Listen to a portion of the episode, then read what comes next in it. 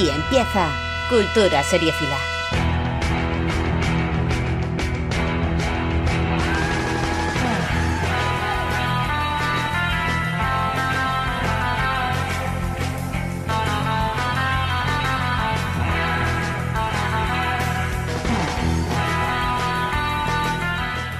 Hola a todos y todas, bienvenidos a Cultura Seriefila, el podcast en el que hablamos de mogollón de series, pero todas ellas eclipsadas por Juego de Tronos, el monotema de las últimas semanas y al que nosotros nos hemos unido con Crónicas de Invernalia, un programa dedicado a cada episodio de la última temporada. Así que os invito a escucharlo si es que no lo habéis hecho ya. Bueno, pues vamos a presentar a mis compis, que son dos tíos con los que hablo más que con mi familia, que son Estacado y Alberto. ¿Cómo estáis, chicos? Hostia, Eh, Mi- Miguel, tío, me ofende que no me consideres ya tu familia. Yo he notado resquemor en ese. Sí, sí, más con tío. vosotros que con vuestra familia. Hombre, uno, uno se Miguel, harta yo ya, te uno, considero mi familia, tío. uno se Ya harta te ya un poco de ustedes, ¿eh? También hay que decirlo. Jamás en la vida me cansaré de Alberto, digo, de ti, de ti. Ay, Pues, bueno, pues yo estoy encantado porque mm, está teniendo mucha aceptación esa locura en la que nos metimos de Crónicas de Invernalia y estoy muy contento. Pues sí, yo Pero también- solamente yo también. gracias a los invitados, ¿eh? Hombre, claro, eso está por supuesto. Sí, por- ah, y, por, y por el mara- maravilloso feeling que estamos consiguiendo tú y yo, Estaqueado, que no veas cómo fluimos en Juego de Tronos. Claro, También, soy, soy Jamie y Tyrion Lannister. Sois hermanos de sangre. Yo soy, yo soy el borracho entonces ya. Sí, sí. Sí, el, Está claro, está el claro. borracho y el putero. Y Alberto el que no se puede hacer pajas con la diestra. Así se hace el desconocido, hombre. bueno, eh, ¿qué tal estáis, tíos? Eh, ¿habéis, eh, bueno, con el tema de Juego de Tronos, ¿qué- co- ¿cómo lo habéis llevado esto de ver estrenos y cosas de estas? ¿Estrenos? ¿Qué, qué- qué son estrenos? Ay, uy, perdón, me he equivocado de programa. bueno, se ha visto lo que se ha podido, ¿no? hemos hecho lo que hemos podido. Eh, pedimos disculpas a los oyentes si, si no hemos visto suficiente o si Nos nuestras, pasa alguno. o si- o si nuestras crónicas son pobres, cosas de estas, ¿vale? Eh, avisados estáis, ¿eh? Si queréis seguir a partir de aquí, pues ya es bajo vuestra responsabilidad. Bueno, vamos a ir al sumario, que mm, ya, ya lo hemos dicho, mientras hagamos crónicas de Invernalia, vamos a intentar programas, eh, hacer programas un poco más express, aunque, bueno, ya sabéis que conociéndonos eh, nos enrollamos hasta aburriros. Prometemos mm, menos de tres horas, ¿vale? Menos de tres horas, sí, pero... mm, o sea, más, de Pero- dos, más de dos horas y media, pero menos de tres. Pero porque caemos rendidos, ya caemos dormidos aquí delante del micrófono. Sí. Yo, yo, yo, por si acaso me callo durante el podcast y eso es porque se me he quedado sopa, ¿vale? Si digo, estacado, despierta, despierta, pues es que está sopa. Eh, bueno, venga, vamos a ir. eh, tenemos eh, nuestra sección de estrenos, por supuesto, la cual va a ser gran parte del programa, como suele ser habitual. No es nada nuevo. También, como siempre, tendremos detrás de las risas, como siempre cada mes, obviamente. Y después eh, tendremos el bar, donde Alberto nos va a contar un poco, así por encima, para que ya sabéis que no dure mucho el programa, su experiencia como asistente VIP en el show de la jungla, donde conoció al boss, a José Antonio Avellán.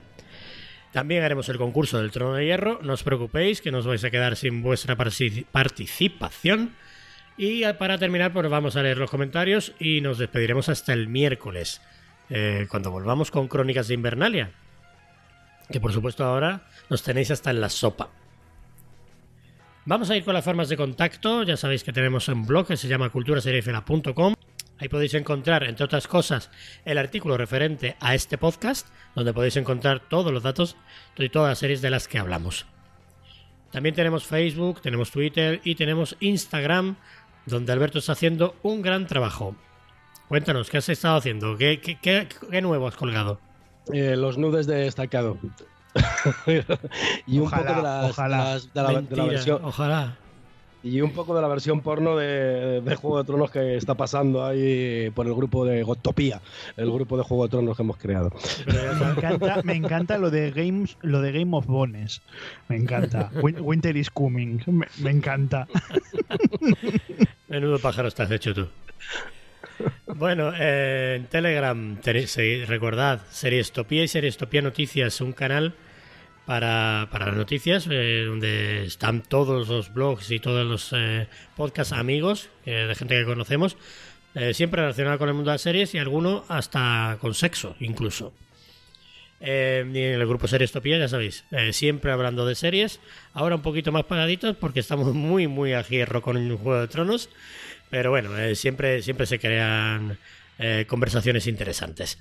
Y por supuesto, nuestra sección en la jungla. No te la pierdas eh, todos los martes y jueves a las ocho y media, de ocho y media a 9 de la mañana, con José Antonio Avellán, mm, el voz de las ondas, ya lo sabéis. Así que bueno, ya hemos eh, dicho la forma de contacto, el sumario, todo bien. Así que vamos a los estrenos.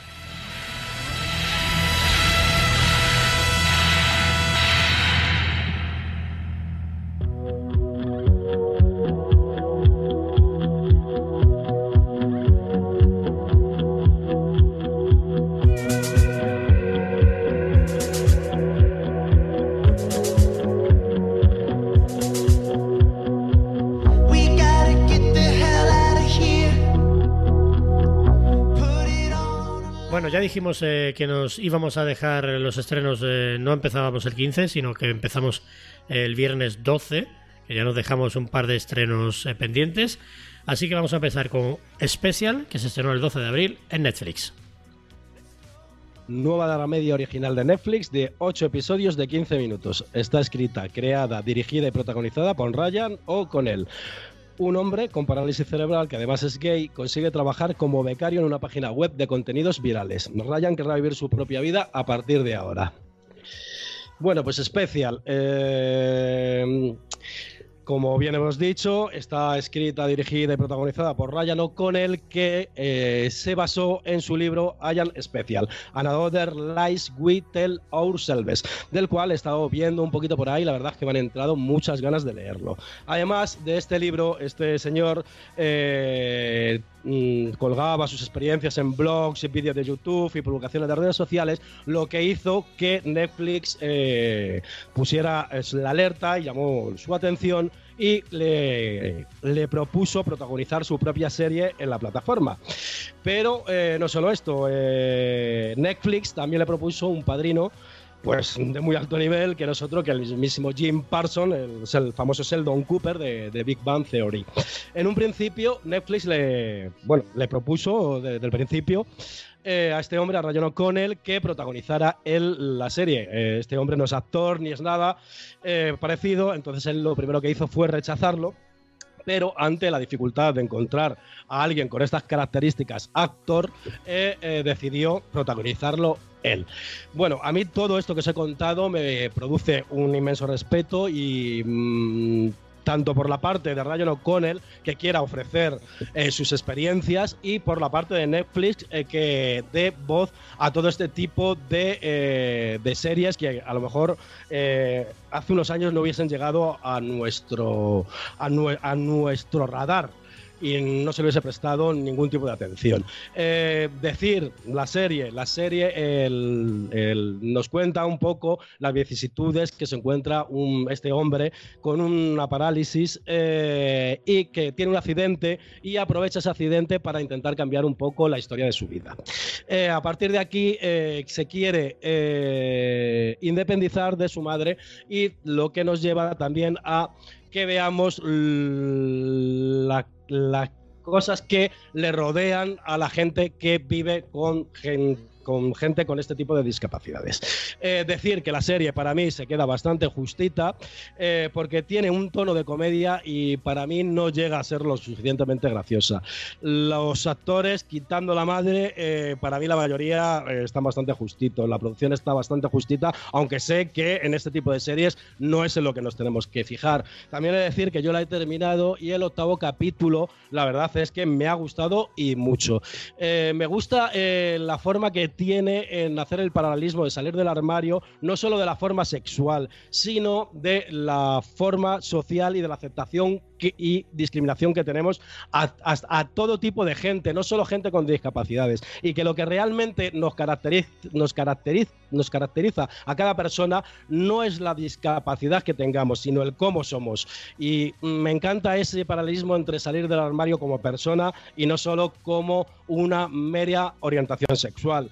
Eh, he de deciros que el formato de 15 minutos, 8 capítulos, si es la segunda temporada, con este último capítulo la compro. Si ya eh, esto es solo una prueba, o una especie de piloto que nos han cortado en 8 capítulos para hacernos una prueba y ver si realmente funciona y si funciona hacer una segunda temporada más larga, con más mm, metraje o más minutos por capítulo, la verdad que no la compro porque me ha parecido bastante justita.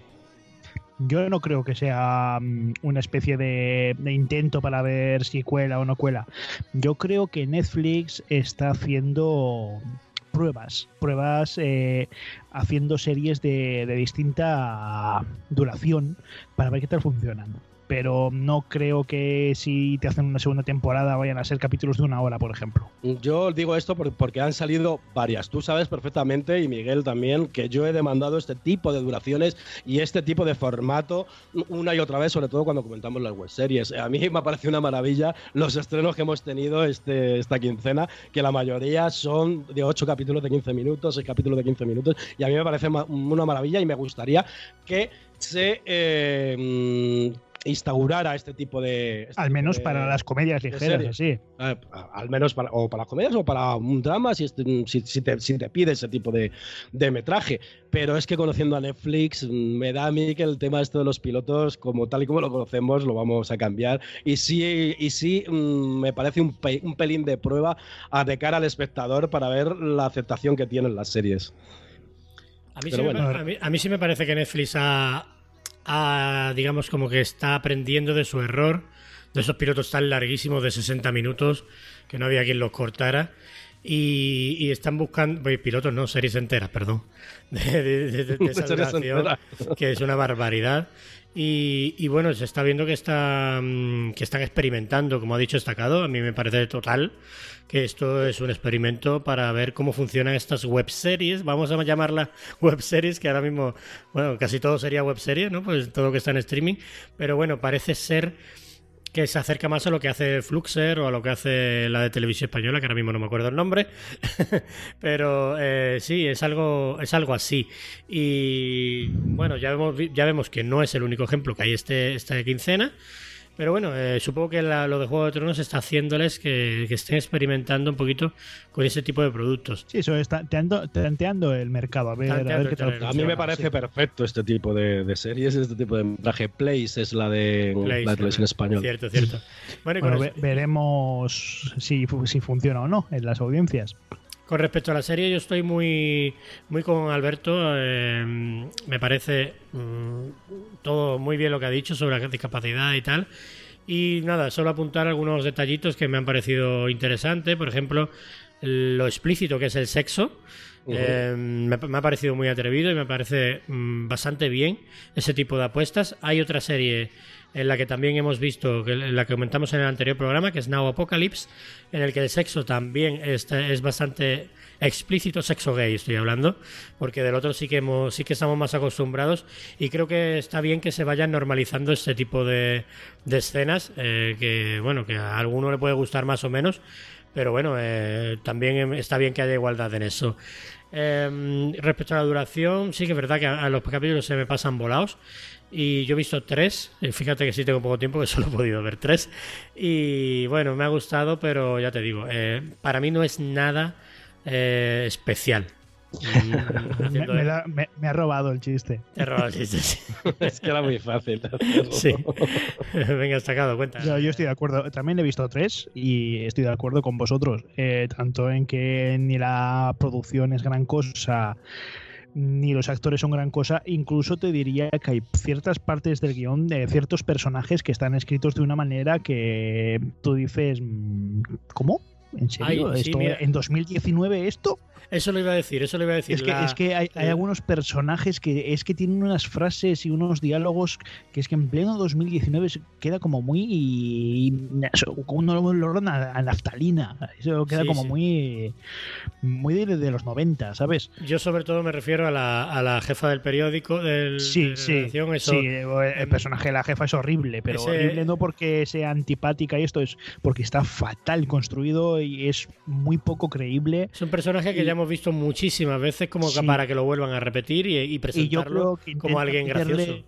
intenta meterle un tono muy de humor, casi humor negro cuando sale, pero que es que en ningún momento te haces gozar ni, ni media sonrisa. Al Sí, mí final mí- tenemos es una comedia que no hace gracia. Sí, a mí me, me resulta muy ridículo y, y miro a los lados por, por vergüenza ajena, ¿eh? Cuando Sí. esas reuniones que tienen ahí y esa tía suelta la esas- de la playa. Sí, sí, total. Bueno, es, eso, pues, a ver, es, es una serie que tiene muy buenas intenciones, tiene muy buenos sentimientos y, y de verdad lo- los consigue transmitir, pero luego tiene otras cosas que no. Y ya os digo, es una comedia que no hace gracia, eh, estamos teniendo muchas en los últimos tiempos y algunas tienen más gracia intrínseca que otras, y esta no es de las que tienen la gracia intrínseca. La segunda serie es, Huge in France, también se estrenó en Netflix el día 12 de abril. Se trata de una comedia de 8 episodios de media hora en la que la estrella francesa Gad Elmaleh se muda a Los Ángeles para volver a conectar con su hijo y descubre que en Estados Unidos nadie lo conoce ni goza de ningún trato preferencial. Eh, yo eso no lo he podido ver, chicos, así que contadme vosotros eh, qué tal está Huge in France, pero la verdad que tenía muy mala pinta. Bueno, pues Huge in France es otra comedia de las que no hacen gracia, pero que hace un poquito más de gracia que especial. A ver, tenemos a este señor, a Gav, que se interpreta a sí mismo, y el tío es una superestrella de la hostia en, en Francia. Bueno, pues en esta serie, pues eso, tenemos a, a Ga- Gaz, que es un cómico, presentador y showman francés, súper famoso allí. eh, a todo el mundo que tiene, tiene ocasión le enseña un tráiler de su último show en directo, que está haciendo gira por toda Francia con unas audiencias de millones de personas. Y vamos, el tío es que lo peta de una manera enorme. Y claro, va a Estados Unidos, allí no le conoce nadie, entonces pues eso, a todo el mundo le pone su tráiler y todo el mundo le se queda mirando como diciendo, "Mm, vale, ¿y? Pero tienes algo en Estados Unidos. Es, la pero, pero- pero- el pero- ¿has hecho algo en Estados Unidos? No, Desde la no. del aeropuerto hasta el último que se cruza. Sí. "Ah". sí, pero, pero solo en Francia, ¿no? Entonces, ah, por ahí. Lo raro es que no haya hecho Ya. nada en Estados Unidos, como está el tema de Netflix hoy en Pues, día. pues sí, pues sí, bueno, pues, pues aquí lo tienes. Aquí lo tenemos, exactamente. Bueno, pues eso, eh, ya empieza así a meterte, pues eso, como que si tú no haces algo en Estados Unidos no vales para nada, que un poquito crítica hacia ese egoísmo de Estados Unidos, ese que no ve más allá de su ombligo de lo de Estados Unidos. Y bueno, eh, luego pues eso, va a intentar recuperar a su hijo, que el tío es un modelo de Instagram y lo que quiere es dedicarse a ser modelo de verdad. Y claro, para ser modelo de verdad, ¿qué necesitas? Cirugía estética. Un cuerpo perfecto. Entonces el tío lo que va a hacer es ponerse unos implantes de pecho. Porque ahora lo que se lleva eh, son los tíos con el pecho súper desarrollado, pero los brazos finitos. Entonces, claro, si eh, te pones a ejercitar, eh, a hacer pesas, desarrollo los brazos también. Entonces eso no, no, eso no gusta. Entonces, y claro, eh, el tío este lo flipa porque no entiende nada de todo esto. O sea, él tiene una mentalidad más europea, no tan de culto al cuerpo. Y bueno, pues la serie hace mucha crítica de eso, hace mucha crítica de- del culto al cuerpo, del cómo las redes sociales nos manipulan, porque la madre, por ejemplo, vive por y para hacer videotutoriales en Instagram y YouTube. Y pues eso, eh, a ver, es una serie que no es que sea gran cosa, pero tiene elementos bastante interesantes en plan de crítica social a, a la sociedad actual, sobre todo la estadounidense y a las redes sociales y al culto al cuerpo y demás, que, que puede estar, por ese lado puede estar interesante. Visto, Alberto, has visto también, ¿no? Sí, yo, yo voy el primero. y este Gap es el exnovio de Carlota Casiraghi, por si no lo sabéis, que hay en Na. Y lo que hace referencia el título Hugh in France no es que se llame Hugo, sino es famoso en Francia. Sí, es enorme en La Francia. frase famoso o enorme en Francia, que es una frase que se utiliza mucho en Francia para eh, hacer una comparativa con la gente que es famosa y la que, es, y la que no es. Entonces se nota que este tío sabe lo que hace, este tío ha participado en muchas películas, como en Bienvenidos al Norte y todo ese rollo. Es Pues el sabe, director y protagonista de La Cena de los Idiotas. sabe lo que ¿Ah, se sí? hace y sabe escribir. Eso ya no lo sé, no, lo que acabo de decir este caso no lo sé, pero bueno, si él lo dice, seguramente sabe lo que se hace. Entonces, eh, la parte de crítica que tiene y la parte de eh, cómo eh, de, ese, de ese impacto de diferencia cultural que tenemos los europeos o los franceses en este caso, eh, que suele ser muy gracioso, eh, en comparativa con la educación y la parte social que tiene Estados Unidos, esa parte está muy divertida, que es la parte en la que ha comentado Sacado, en la que nadie reconoce y él hace una crítica mucho a ese sistema de consumo que ellos tienen. Pero eh, lo mezcla con una parte familiar, que es la parte que él quiere recuperar a su hijo porque él, al ser estrella en Francia, eh, abandonó, entre comillas, a su hijo, la educación de su hijo y se crió con su madre. Entonces esa parte, la verdad es que a mí me aburrió bastante. Entonces, mm, creo que es una comedia con final cerrado, que van a ser estos ocho episodios y que no se van a hacer más. Entonces, mm, de momento la dejaré ahí en barbecho porque tiene elementos interesantes y que la hacen graciosa, pero la verdad es que no creo que a mucha gente le interese esta historia. Pues muy bien, ahí queda esta Huge in France, eh, una comedia que yo por ahora voy a dejar pasar. Y, creo que esta también. La siguiente serie es El secreto de Nick, que se estrenó el día 15 de abril en Netflix. Bueno, pues El secreto de Nick es una comedia de situación, una sitcom de toda la vida, vamos, de 10 episodios de media hora. Eh, la vida de la familia se pondrá patas arriba cuando una estafadora adolescente muy espabilada se presenta en su casa y dice ser una pariente lejana. Está protagonizada por Melissa Joan Hart, que conocemos de la serie clásica de Sabrina, y Sean Astin, de Stranger Things, El Señor de los Anillos o Los Goonies. Los Goonies va bien, ¿no? Sí. ¡Qué crack! Bueno, siempre, siempre será Sam del Señor de los Anillos, tío. Ha estado en películas de, de tres en películas clave de tres generaciones, ¿eh? Sí, sí, Para- la verdad. para es mí que- siempre será, o eh, series, vamos. Para mí siempre será el de los Goonies más que Sam, ¿eh? Bueno, pues esto nada, es una sitcom de risas enlatadas en lo que es una niña de unos que tendrá 11, 12 años máximo. eh, se presenta en una casa con una carta que dice ser una pariente lejana y como ellos son sus únicos parientes vivos, sin ningún tipo de prueba de parte de ADN ni nada por ningún lado, mm, se tiene que hacer cargo de ello, entonces empieza a vivir con ella. Pero claro, eh, esta lo que es es una especie de delincuente que trabaja con otros dos adultos que lo que hace es se dedican a esto, a meterse en casas con esta excusa y entonces cuando todos los demás están durmiendo o se van a algún lado o lo que sea, ellos aprovechan para entrar a robar. Y pues entonces esta chica ve que la empiezan a tratar bien y eso, intenta un poquito alargar la situación. Eh, les da excusas a los otros, no, todavía no podéis entrar, es que ahora voy a preparar algo más gordo. A ver, es una comedia tontísima con un guion de Horrible. de- para, horrible para niños pequeños, con risas enlatadas en momentos que no vienen al caso, en plan, ay, se ha acabado la leche, ja ja ja ja ja ja ja ja ja ja. ¿Has visto por ahí el mando de la tele? Ja ja ja ja ja ja ja ja ja. O sea, de verdad, eh, a cualquier frase que dicen, risas enlatadas. Da igual que tenga gracia o que no tenga gracia. y cada vez que Eh, aparece un personaje, y cada vez que abre una cortina, Siempre, y cada siempre, vez siempre. que cambian de escena. Siempre, o sea, a mí me saca, es que hay, hay ri- risas enlatadas cada dos segundos aproximadamente. Pero es que encima, Me, me saca totalmente. encima el tono que tiene stalkeado es un tono como una comedia Disney. O sea, Sí, sí, sí, ese es. súper blanca, súper ñoña, con un guion que no se lo cree nadie. Esto Nada, no lo nada. levanta ni Sabrina ni el niño de. A mí, a mí me ha parecido horrible. Es horrible Vamos, vi, y- vi un capítulo y, y deseando quitarlos todos los 30 minutos que dura. Y lo peor, destacado, es que ahora se han estrenado 10 capítulos, pero grabaron 20.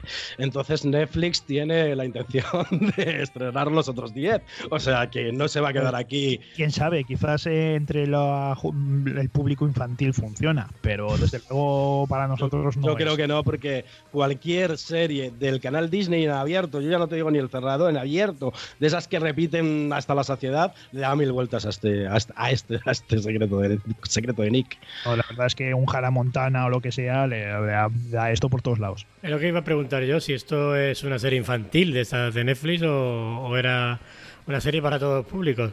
Pues yo No, no, creo que han intentado hacer algo para todos los públicos, pero que como mm, es tan ridículo la propuesta que han dejado, como mucho le puede gustar a un público infantil y ni a eso. Hoy pilla el matiz, ¿no? y para público infantil o para todo público. Eh, al revés de cómo se suele entender. Bueno, eh, ahí queda ese secreto de Nick, así que vamos a por la siguiente, que es Gentleman Jack, que se estrenó el 23 de abril en HBO. Pues es una serie de ocho episodios de una hora, basada en la historia de la terrateniente inglesa Ann Lister. Esta serie dramática de la BBC, en colaboración con HBO, claro está, muestra los esfuerzos, los esfuerzos de Lister por modernizar la casa eh, que ha heredado, Shipden Hall, aunque en aquella época era más conocida por haberse casado con una mujer. Bueno, pues esta chica, esa Ann Lister, tiene una curiosa historia detrás y es que eh, es una mujer que nunca se eh, dejó guiar por las eh, convencionalidades o los convencionalismos y viajó por todo el mundo o por toda Europa más bien sola, sin ningún acompañante masculino, algo que era bastante común o casi obligatorio en aquella época. Y no solo eso, sino que, vivía con una mujer. Vivía con una mujer hasta que ésta se casó con un hombre. Entonces decide volver a Halifax, que es su ciudad natal y tal. Y allí pues eh, se va a hacer cargo del negocio familiar, pues, que es eh, básicamente cobrar las rentas del- de las cosas que tiene alquil- de las casas que tiene alquilada, eh, buscar nuevas formas de negocio para sus tierras y, todo aquello, ¿no? Ah, paralelamente, eh, vemos que es abiertamente lesbiana, eh, bueno, abiertamente, no tan abierta, abiertamente para nosotros, pero para los que están en la serie no tanto. Eh, eso sí, va, va siempre muy andrógina y, hace cosas eh, más propias de los hombres que de las mujeres. Con respecto a, a eso, eh, esta mujer tenía escritos eh, un montón de diarios eh, con todo su detalle, había detallado prácticamente su vida en, ellos. Eh, creo que tiene veintitantos volúmenes de, de diario. Tiene, vamos, eh, como 5 millones de palabras escritas en esos diarios. Y, bueno, la clave de esos diarios es que sus encuentros sexuales y los detalles más íntimos los tenía codificados con una mezcla entre álgebra y griego antiguo y, y indescifrable hasta que décadas después un descendiente, un familiar, lo consigue descifrar y se salen a la luz todos estos detalles. Decir también que tenía 14 tomos con sus memorias de los viajes que había hecho por toda Europa y así que esta muchacha se pasaba el día escribiendo. La serie está protagonizada por Suran Jones, que es eh, la protagonista de Doctor Foster, y la serie está creada por la misma creadora de Happy Valley, así que viene muy bien avalada eh, por esos nombres. Y ya metidos en lo que es la crítica propiamente de la serie, a mí me parece bastante buena. Solo he podido ver un capítulo de los dos que hay disponible a día de hoy. Dos o tres, ya, ya me, me hacen dudar. Y la verdad que me ha gustado. Me ha gustado porque tiene un, buen ritmo para ser una serie tan de época. Eh, no sé si lo he dicho, pero es 1832. Y, y tiene aparte mm, la protagonista de forma muy sutil, más sutil de lo que era Fleabag, rompe la cuarta pared, solo con miradas así un poco a los lados. La banda sonora también me llama mucho la atención porque no es una banda sonora típica de violines y de música clásica mm, que se suele usar en ese tipo de producciones, sino que es una banda sonora muy moderna, con, con ritmos incluso de batería y tal. Eh, me ha gustado bastante esa mezcla.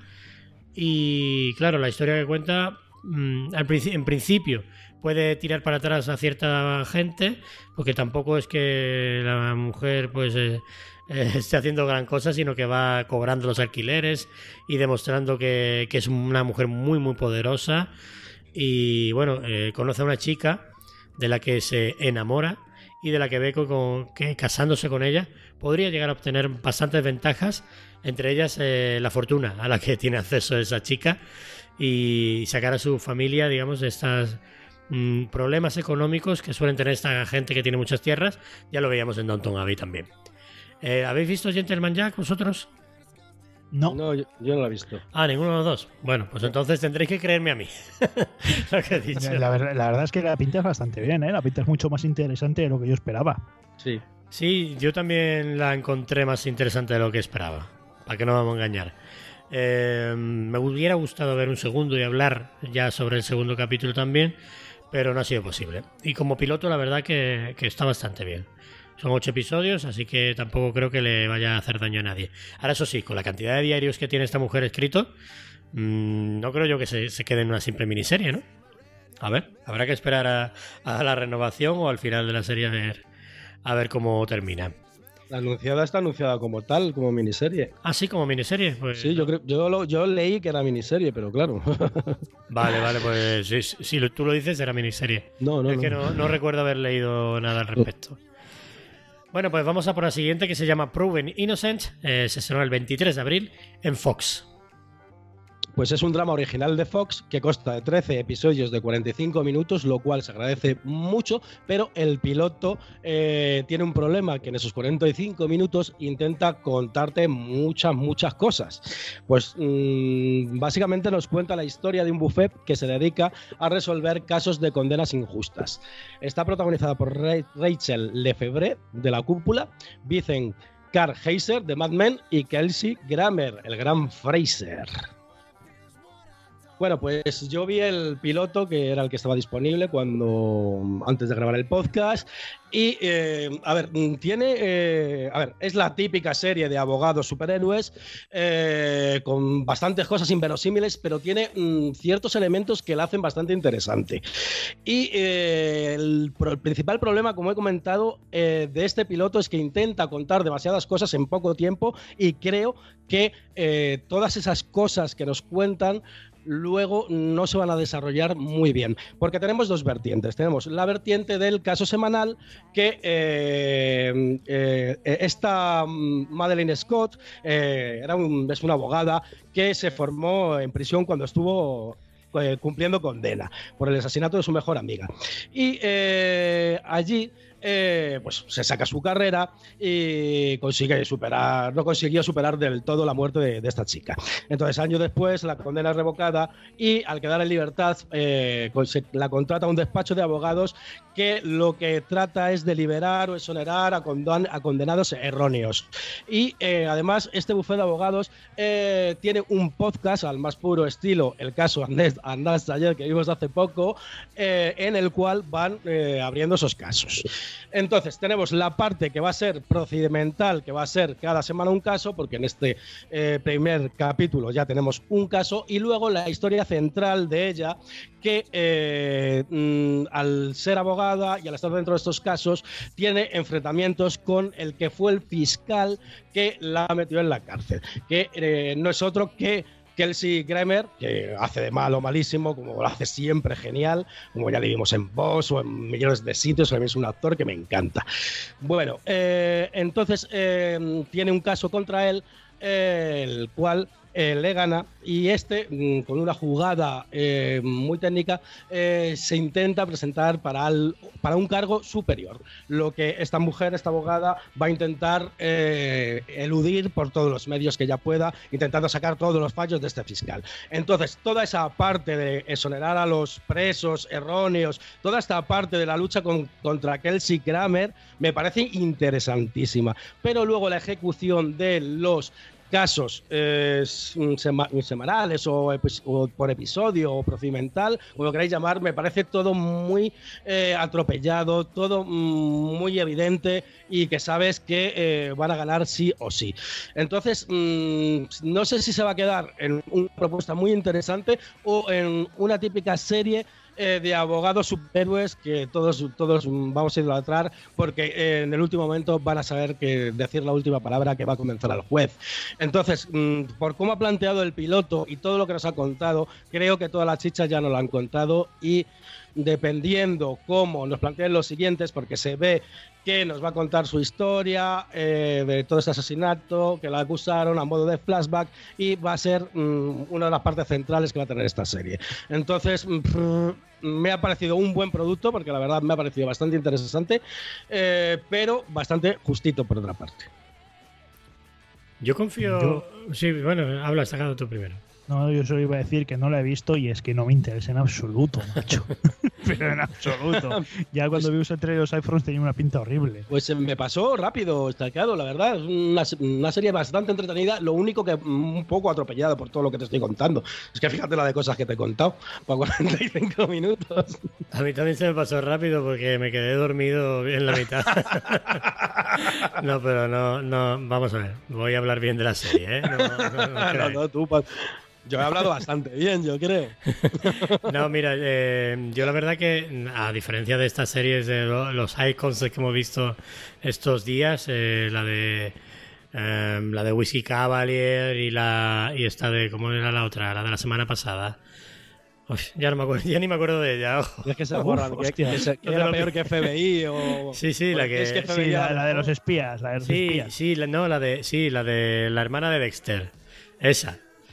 No me acuerdo el nombre. Enemy, Enemy Within. Esa, The Enemy Within. A diferencia de estas dos, eh, bueno, tiene en común con esas dos que sufre de pilotitis. Que es estas series que, que, claro, como es un piloto, intentan eh, vender la serie al espectador y a los anunciantes como sea. Entonces, eh, tienen que hacer muchas cosas en poco tiempo. Pero esta serie tiene unos atisbos que dejan entrever que sí que puede ser interesante, puede ser un procedimental bastante decente en comparación con, el- con los otros, ¿no?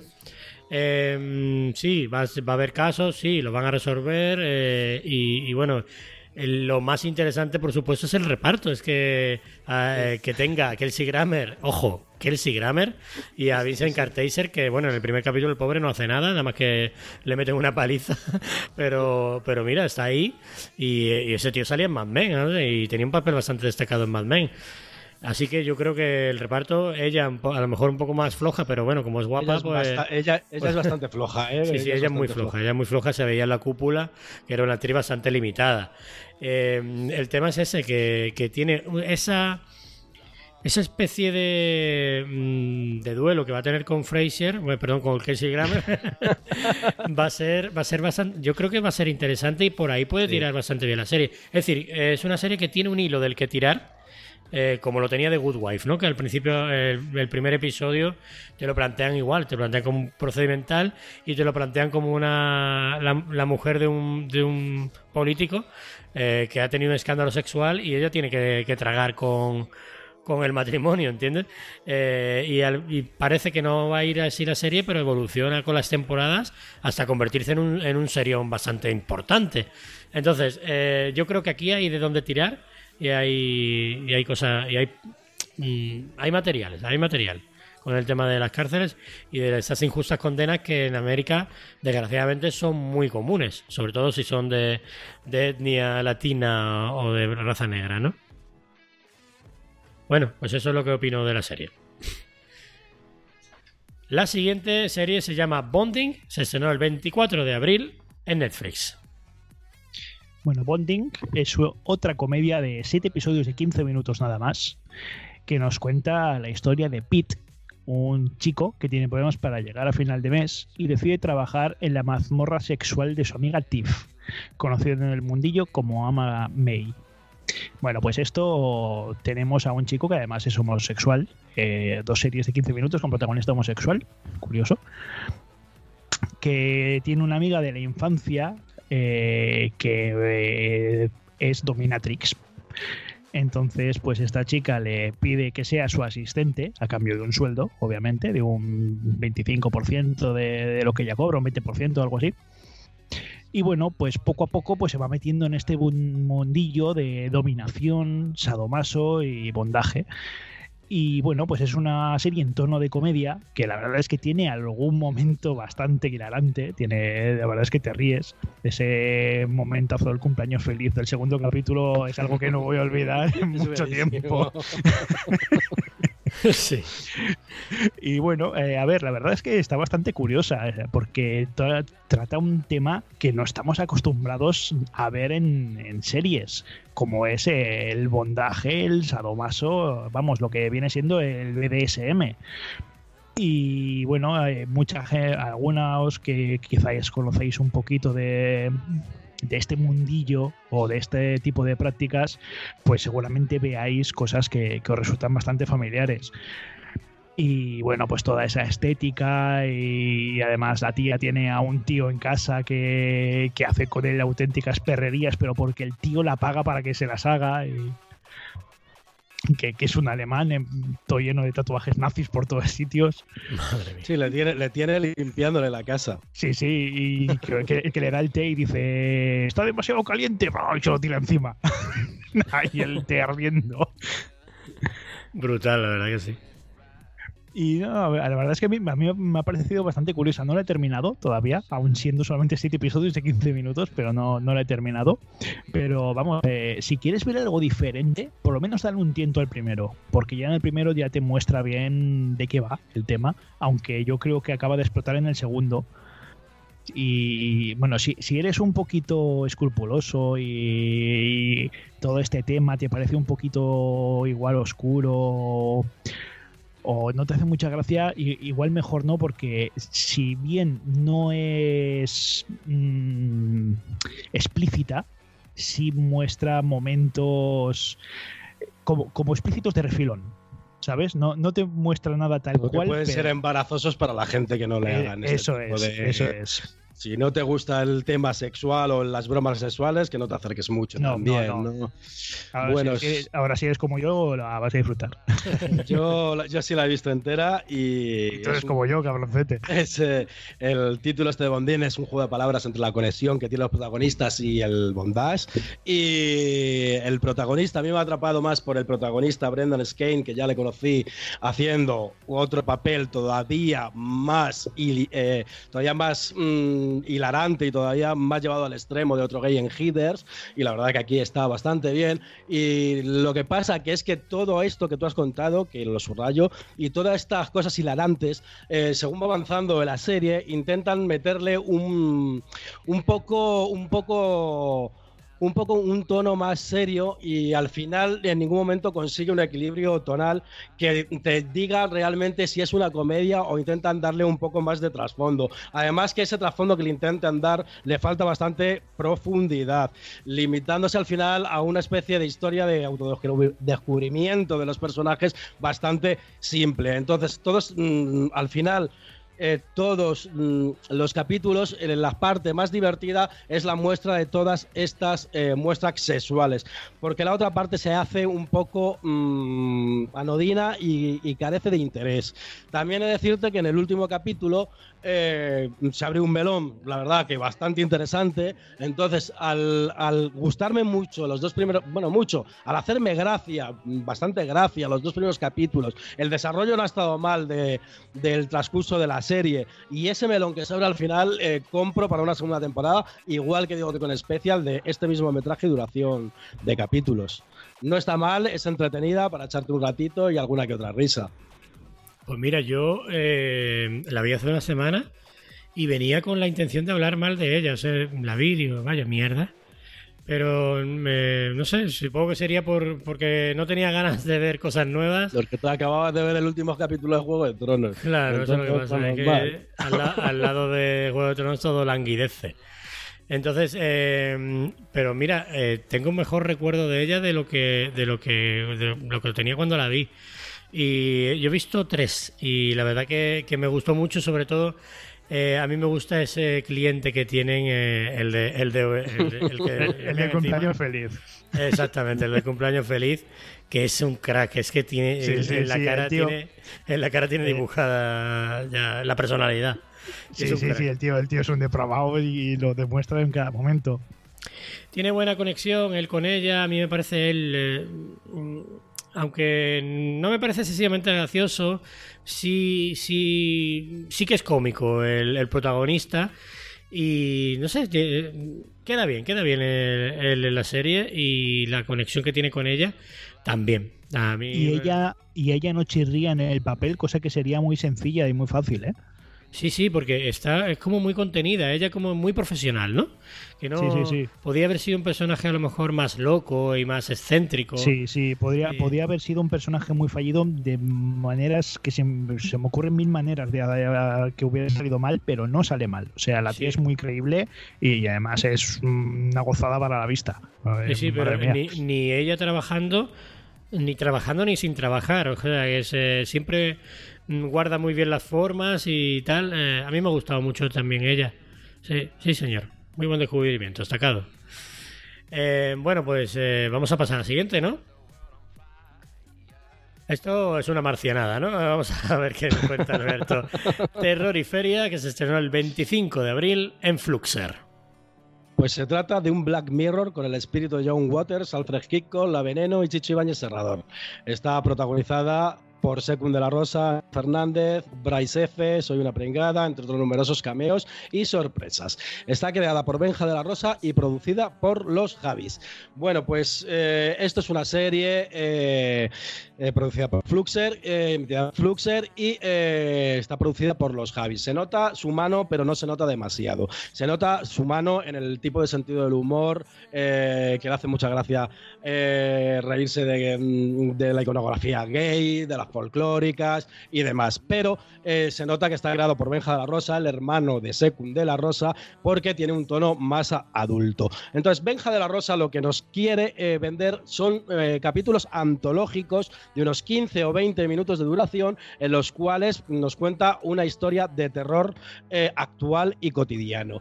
Él lo que nos explica es que lo que está haciendo es un homenaje a Alfred Hitchcock y a Chicho Ibañez Serrador, a, esas series de Alfred Hitchcock presenta o, la mítica o la mítica de Chicho o Twiligin Zone, esta de de la, de la zona desconocida y todo este tipo de series. Entonces, cuando él te lo está contando, dices, este tío se le ha ido la olla y no ves eso por ningún lado. Pero según vas avanzando los capítulos, la verdad es que el esquema de series sí tiene mucho que ver con ese tipo de series, dándole un tono de humor. Primero porque en todos los capítulos eh, los presenta un, un narrador a, a- cámara, como hacía Alfred Hitchcock en todas sus producciones y muchas veces Chicho Ibáñez Serrador. En todos los capítulos eh, hay algún eh, actor famoso o bastante reconocido de esta época, como hacía Chicho, como hacía Hitchcock en su época.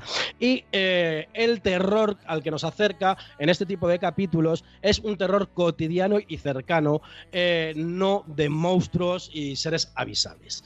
En este caso, pues ahora hemos pasado a tener, que es lo que le pasa un poco a Secund de la Rosa, que eh, la verdad tiene bastante gracia los capítulos, pero eh, según llegas a mitad de temporada, por el tercer capítulo por ahí, empieza a dar bandazos que no sabes a dónde va. Incluso hay eh, capítulos que quedan inconclusos. Pues nos ofrece la historia de una muñeca demoníaca folclórica y franquista que cuando se la llevan los gays a un- una pareja gay a casa les hace la vida imposible hasta que se matan entre ellos.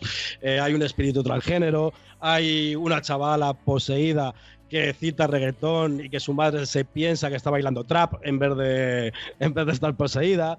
Y eh, eh, el primer capítulo, sobre todo, a mí la verdad que me gustó mucho porque es una crítica a las redes sociales y al mundo de los youtubers y instagramers y todo este rollo que hacen cualquier cosa por un like. Entonces, mm, como bien dice Miguel, es una marcianada y le gustará a la gente que le guste este tipo de producciones alternativas, de gente que quiere hacer lo que le da la gana y busca eh, los medios como puede. En este caso, Sekun ha buscado a los Javis que mm, nos cuentan de una forma graciosa en, la introducción del primer capítulo el cómo eh, llegar a un acuerdo para producir esto. Eh, a mí, la verdad, me ha parecido bastante divertido y me gusta que haya este tipo de propuestas y que haya gente atrevida. Eh, si me dejas mm, ya por último y para terminar, eh, Miguel, criticar de una forma bestial Fluxer porque es mm, completamente horrible ver cualquier cosa en su aplicación de las Smart TV, porque cada dos por tres se colgaba. Eh, no me arrancaba el capítulo. Cada vez que arrancaba el capítulo había tres anuncios, que yo entiendo que tienes que vivir de algo, pero en la mitad del capítulo volvían a cargar los tres mismos anuncios y tarda un montón en cargar esos anuncios. Y al final de cada capítulo los mismos tres anuncios. Con lo cual, para ver un capítulo de 15 minutos me tuve que ver eh, tandas de entre 6 y 9 capítulos que encima eran los mismos y tardaban en cargar. O sea, una experiencia horrible con Flusher. Pues sí. Por lo que dices, es igual que el A3 Player. Que Sí. te mete los mismos tres anuncios cada 10 minutos Sí, sí, es o que, menos eh, y, yo la vi- y en momentos totalmente random. Sí, yo la vi en el PC y, y me ocurrió lo mismo. eh, sí, porque está en la misma página de A3 Player destacado. Es lo mismo. Sí, sí, sí, es lo mismo, es lo mismo. Sí. Entonces, bueno, eh, es a tres media eh, sí. destacado, sí. Sí, la verdad que, que, eh, eh, ahí estaba peor, pero vamos, yo creo que en una Smart TV todavía tiene que ser eso más eh, acusado. Mm, Vamos, que tiene que dar más, más coraje, ¿no? Más, más, más rabia. Yo la vi, es que te eh, dan ganas de irte al ordenador y descargarlo. Sí, yo lo vi. Hablando, hablando mal, o sea, hablando Sí. mal. Pues sí. Bueno, eh, vol- volviendo a la serie, yo eh, a mí yo he visto dos episodios. eh, el primero me parece interesante en cuanto a esa crítica, porque hace una crítica bastante exacerbada de las redes sociales y de, del instagramismo, que yo creo que casi Es son dos, brutal, es brutal. que casi son- que- parece muy bueno. que casi son dos cosas diferentes, porque yo creo que ya lo de el tema de Instagram y YouTube es que están como muy por encima de lo de poder llamarlas redes sociales, ¿no? Son redes de exhibición personal, creo yo. Eh, está muy bien, eh, lo- los, los dos personajes lo hacen genial. Y bueno, tiene, tiene final, eh, final inesperado y todas esas cosas. Eh, tiene también puntos de humor, pero sobre todo ahí sí que te, que te intenta buscar la reflexión. El segundo episodio es una auténtica pasada. Yo me pasada, pasada de rosca. Yo no podía parar de reír con esa niña que, que estaba poseída y la madre no se daba cuenta. No se da cuenta, porque le dice, mira a tu hija, le, cuando está poseída en la habitación, Miguel, y llama a, a su marido que están separados y le dice, ¿tú es normal que tu hija esté bailando reggaetón a las 3 de la mañana? La madre, por supuesto, la madre es el personajazo de, de ese capítulo porque es que vaya Choni que está hecha súper, súper bajuna. Eh, qué, qué lenguaje que utiliza.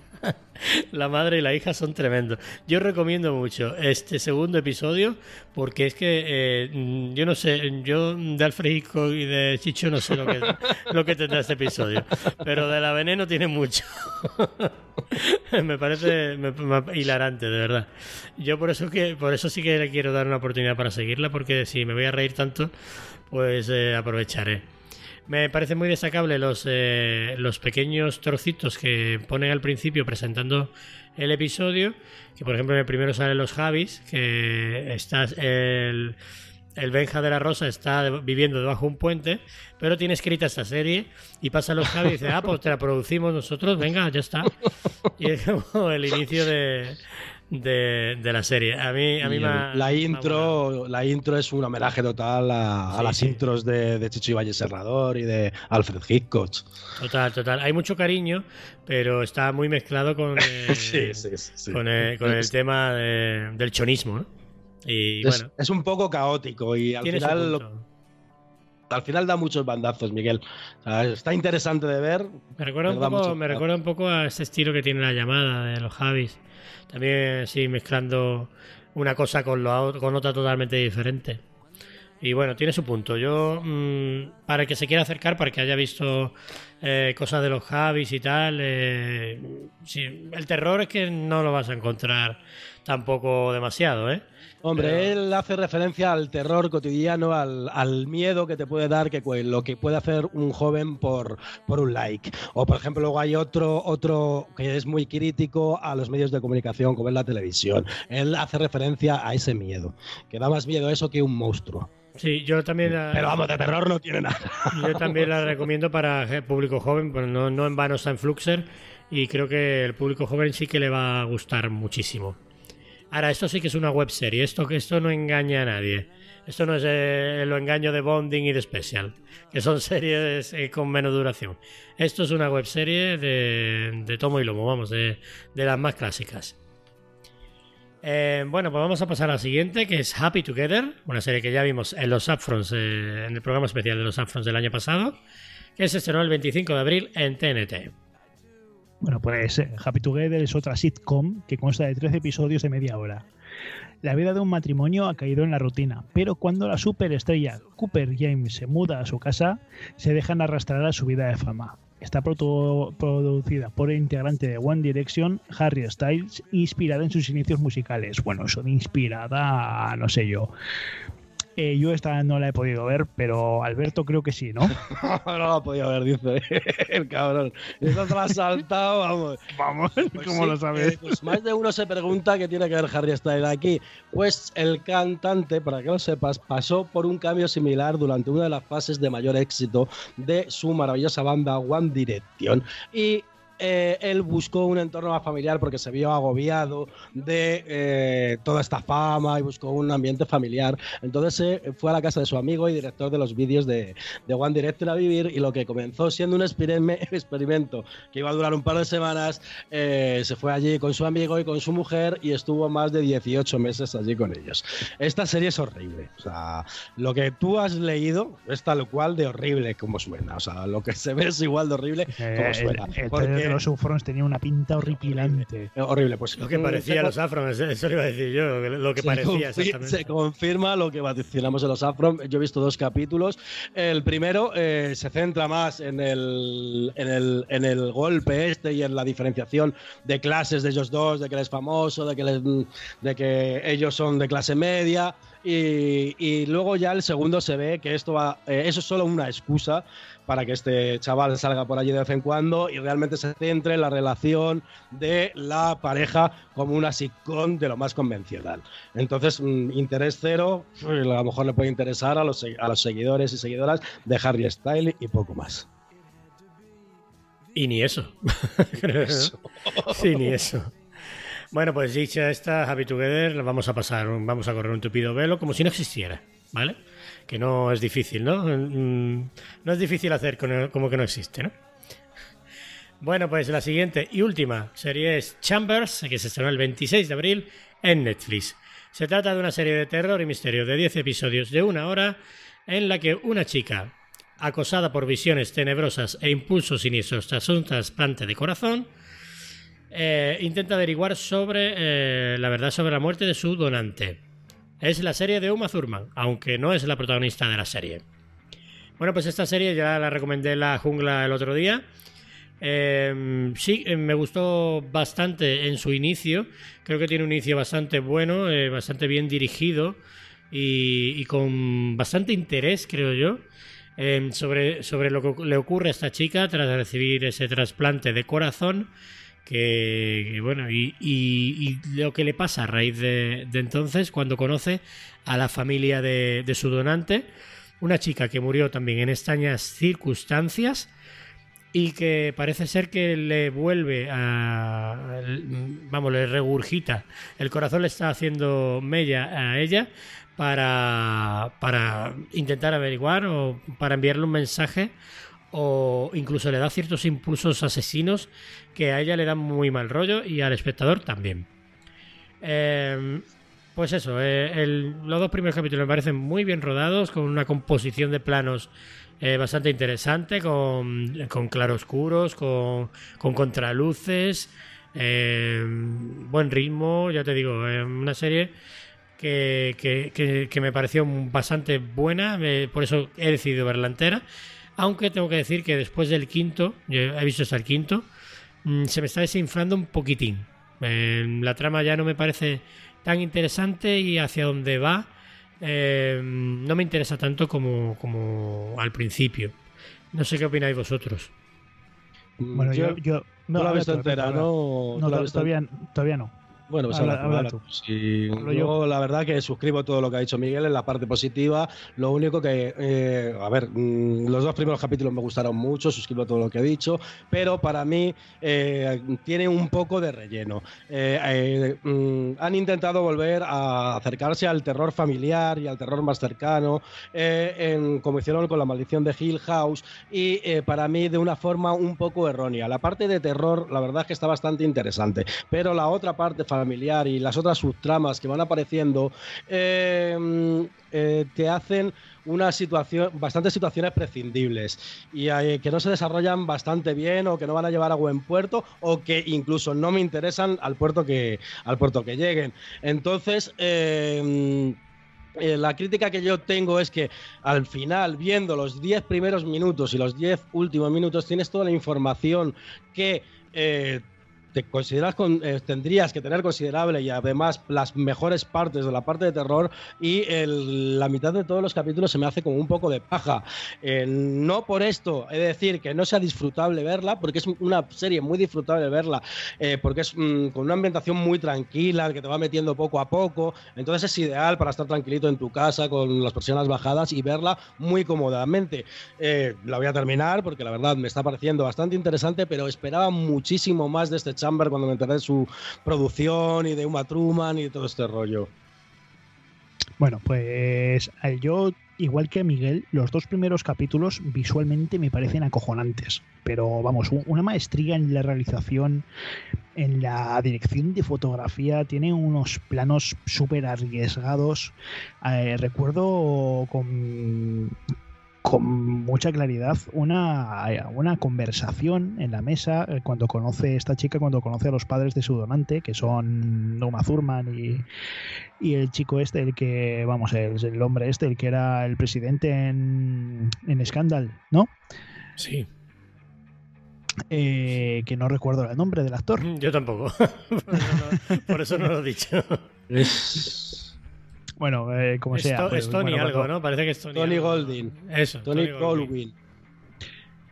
Pues eso, pues cuando les conoce, eh, hay una conversación entre ellos que está filmada con unos planos cerradísimos en la cara de los personajes, que crea una angustia, aunque no estén diciendo nada raro, pero simplemente por la manera en que está filmada, con esos planos tan cerrados, centrados en los ojos y en la nariz, que no ves prácticamente nada más, te crea una angustia y un malestar bastante remarcable.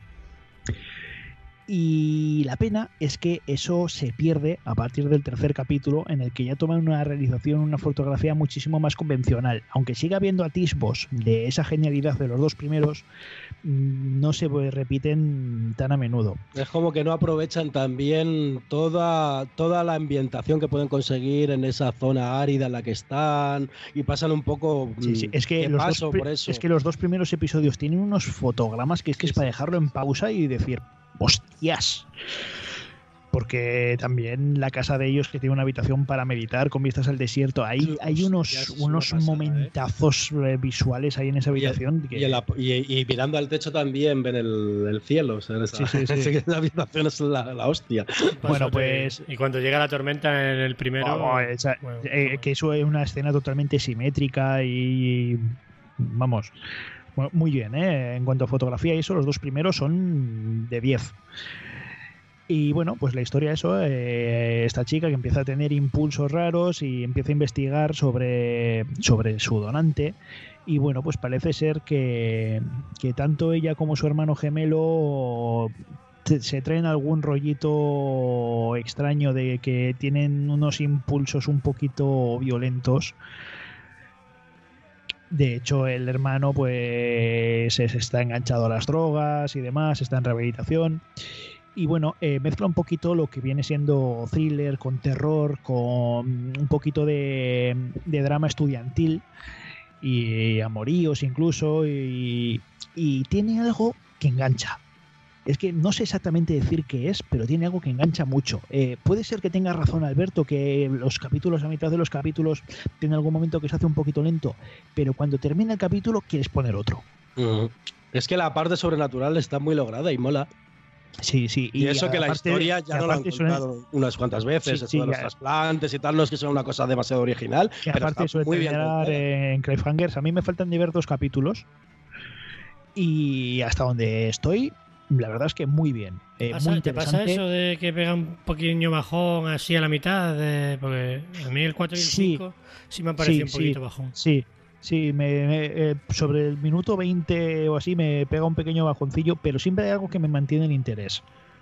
Porque ya también la- una de las amigas tiene una madre con Alzheimer y bueno, empieza también a liarse un poquito la cosa por ahí Ah, Y sí, después sí, ese- detalle me gustó, sí. Y, y empiezas también a ver pequeñas piezas de un puzzle que van cobrando sitio y, yo espero que al final todas esas piezas que, que están poniendo, porque ves flashbacks y demás y cosas que van encajando poco a poco, yo espero que al final esas piezas acaben encajando y dejándote la imagen entera y sea una imagen bonita y satisfactoria. Pero, pero yo hasta donde llevo visto, que son ocho capítulos, mm, me está gustando mucho. Y yo la recomiendo plenamente. Eh, Si te gustan las, series... mm, Es que tampoco es juvenil, porque a ver si tiene mucho rollo juvenil de instituto, de, de tríos amorosos, de- ti- tiene mucho rollo de eso, pero, pero hecho de una manera muy creíble. ¿Vale? Porque, mira, eso también me gustó mucho. Eh, los personajes son muy creíbles, hablan de manera creíble, incluso físicamente son creíbles, no son modelos de CW. Aquí tienes gente normal. Sí. Y, tam- y también me gustó que, que tiene. No se cortan con la sangre, no se cortan con los desnudos tampoco. Si, no, no es que se recreen en ellos, pero los hay. Y vamos, eh, si te gusta eso, si te gusta el rollo sobrenatural, porque tampoco es de, de terror. Yo diría que es un thriller sobrenatural, pero no es de terror. No, no hay ningún momento que te dé miedo. No, cierto. Pero te- Terror, terror no es. no. Pues es un thriller sobrenatural con un poquito rollo eh, de, de instituto, un poquito rollo juvenil, pero, pero para mí muy recomendable. Y a mí me gustaría remarcar el personaje del tío de ella, que es un indio navajo, que, que lo hace. Vamos, eh, no es que lo haga cojonudo, es que el personaje es brutal. Está súper bien eh, escrito, súper bien hecho. Y es que empatizas con él a la primera. Mira, quizá una de las cosas que me haya, me haya molado de esta serie eh, ha sido esa precisamente, lo de la parte de, de usar esa mitología india y de Sí. todos sus rituales y de todas sus cosas y también usar eh, la idiosincrasia de un sitio como Arizona para, para hacer la serie y que eso sea parte de ella. Sí, sí, ese Eh, pequeño choque cultural que tiene entre el instituto de. porque ella entra con una beca, el instituto al que iba la donante, que es un, un instituto de niños bien, y ella es. eh, aunque ella reniega un poquito de sus orígenes, ella es navaja, es india navaja, y vive en la reserva de, de los navajos, de O- O- Odiné, como les llaman ellos. Sí, sí. Eh, Entonces, ese mí- pequeño mí cho- eso- ese choque cultural también está muy bien. Sí, a mí eso me ha gustado mucho porque también le da un plus a, a la serie. Siempre hablamos ¿no? de True Detective, de, de lo bien que le vino Nueva Orleans para, para desarrollar la serie y aquí también, también viene muy bien, la verdad. Así pues, eh, recomendada esta Chambers, yo creo que los tres lo, lo hacemos, ¿no? La recomendamos los tres. Sí. Bueno, pues eh, bueno, ya hemos acabado con los estrenos, así que vamos a lo que hay que ir cuando acabamos los estrenos, que es al premio Castaña y al premio a la mejor serie del mes de abril. Bueno, vamos a empezar por el Castaña, chicos, ¿qué nomináis?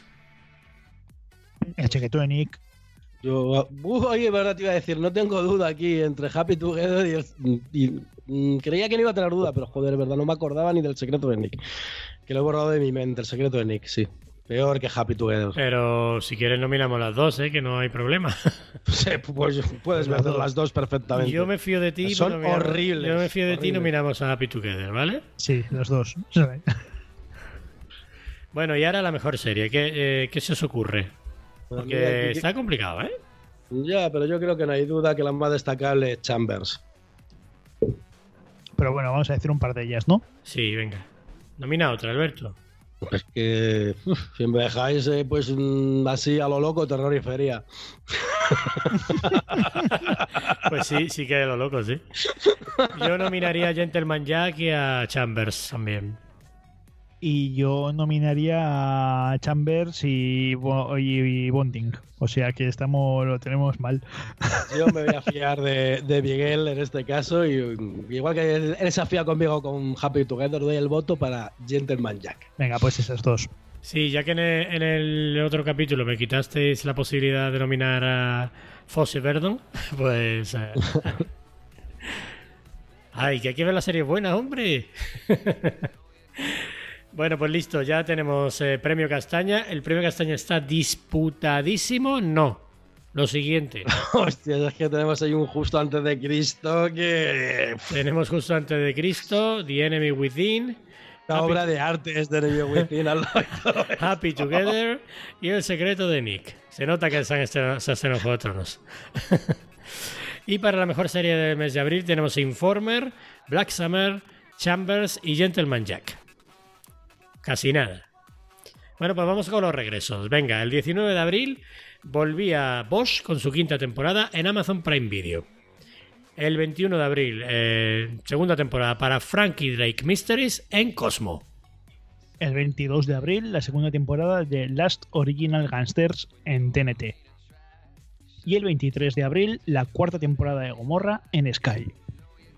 El 24 de abril, segunda temporada de Cobra Kai en YouTube Premium. Qué grande, qué buena. He visto ya tres. Buah, a mí no me está buena, emocionando la segunda. Está macho. claro. Pues a, mí, a mí me está encantando, Me tío. ha faltado el, el factor es, mm, sorpresa ese que tuvo la primera y no está haciendo en mí ese remember que me hizo en la primera. Y voy por el Joder. cuarto y me, eh, está bien porque se ha entretenido. Pues a mí con el personaje este que aparece, ya, sa- ya sabemos quién es. A mí me ha hecho remember a total. ver, a ver millones de denuncias por, por, por maltrato infantil o juvenil, ¿eh? después de esta serie. Es atroz lo que hace, lo que hace este hombre con esta gente.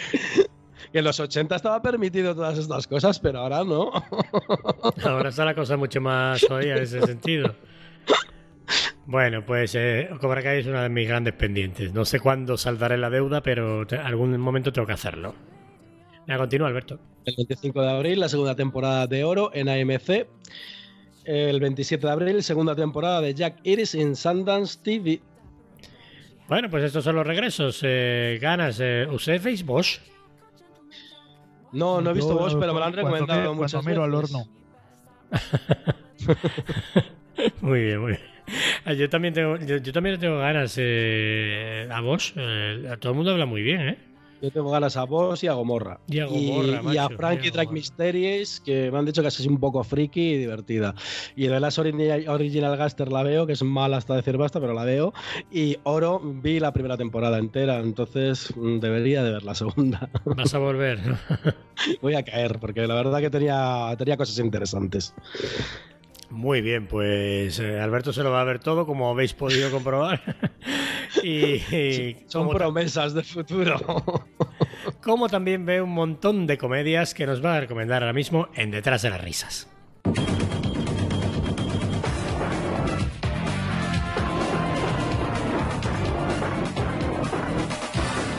Detrás de las risas.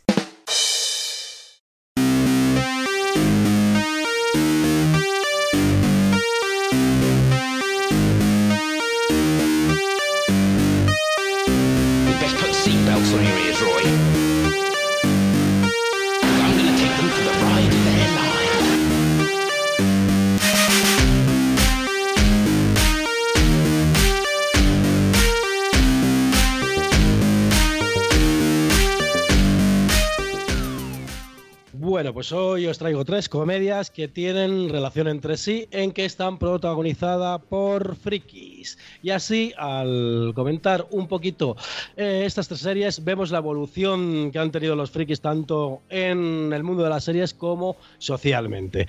Bueno, pues la primera que os voy a hablar es de It Crowd o Los Informáticos, que se conoce aquí en España, que es una serie eh, de 2006, se estrenó en 2006 y eh, consta de cuatro temporadas de seis capítulos y un especial que hicieron en tres años después de que acabara la serie para darle un cierre a esta serie.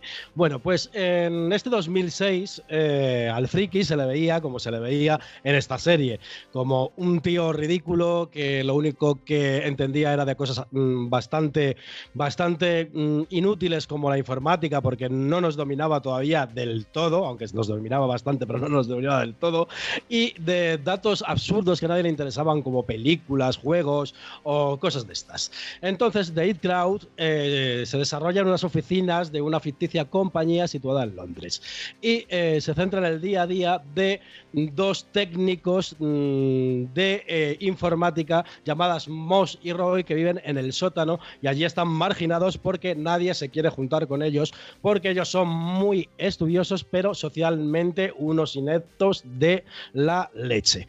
Entonces, le- les traen como jefa a una, a una señorita que encima no tiene nada de eh, idea de informática. Entonces ellos desde su sótano eh, intentan eh, coger su parcela de poder cuando el resto de sus compañeros tienen que depender de sus conocimientos tecnológicos, con lo cual, por ejemplo, Roy tiene mm, dos frases que nunca le fallan para solucionar todos los problemas. Cada vez que no sabe hacer algo quiere dejar en ridículo algo, él contesta, ¿ha probado a reiniciarlo?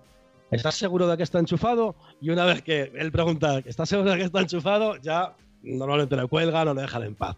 Entonces, en este 2006, los frikis, mm, la verdad es que no molaban y eh, estaban dejados un poquito de lado, como bien se muestra aquí en estos informáticos. A mí esta serie me costó un poquito entrar porque yo la vi eh, mucho tiempo después de, eh, de que fuera estrenada, porque la verdad que la imagen es algo antigua, pero mm, animo a la gente a, a que haga un esfuerzo y que le dé un par de capítulos o tres porque va a va a terminar finalmente atrapado a esta comedia que se ha convertido en una de mis favoritas.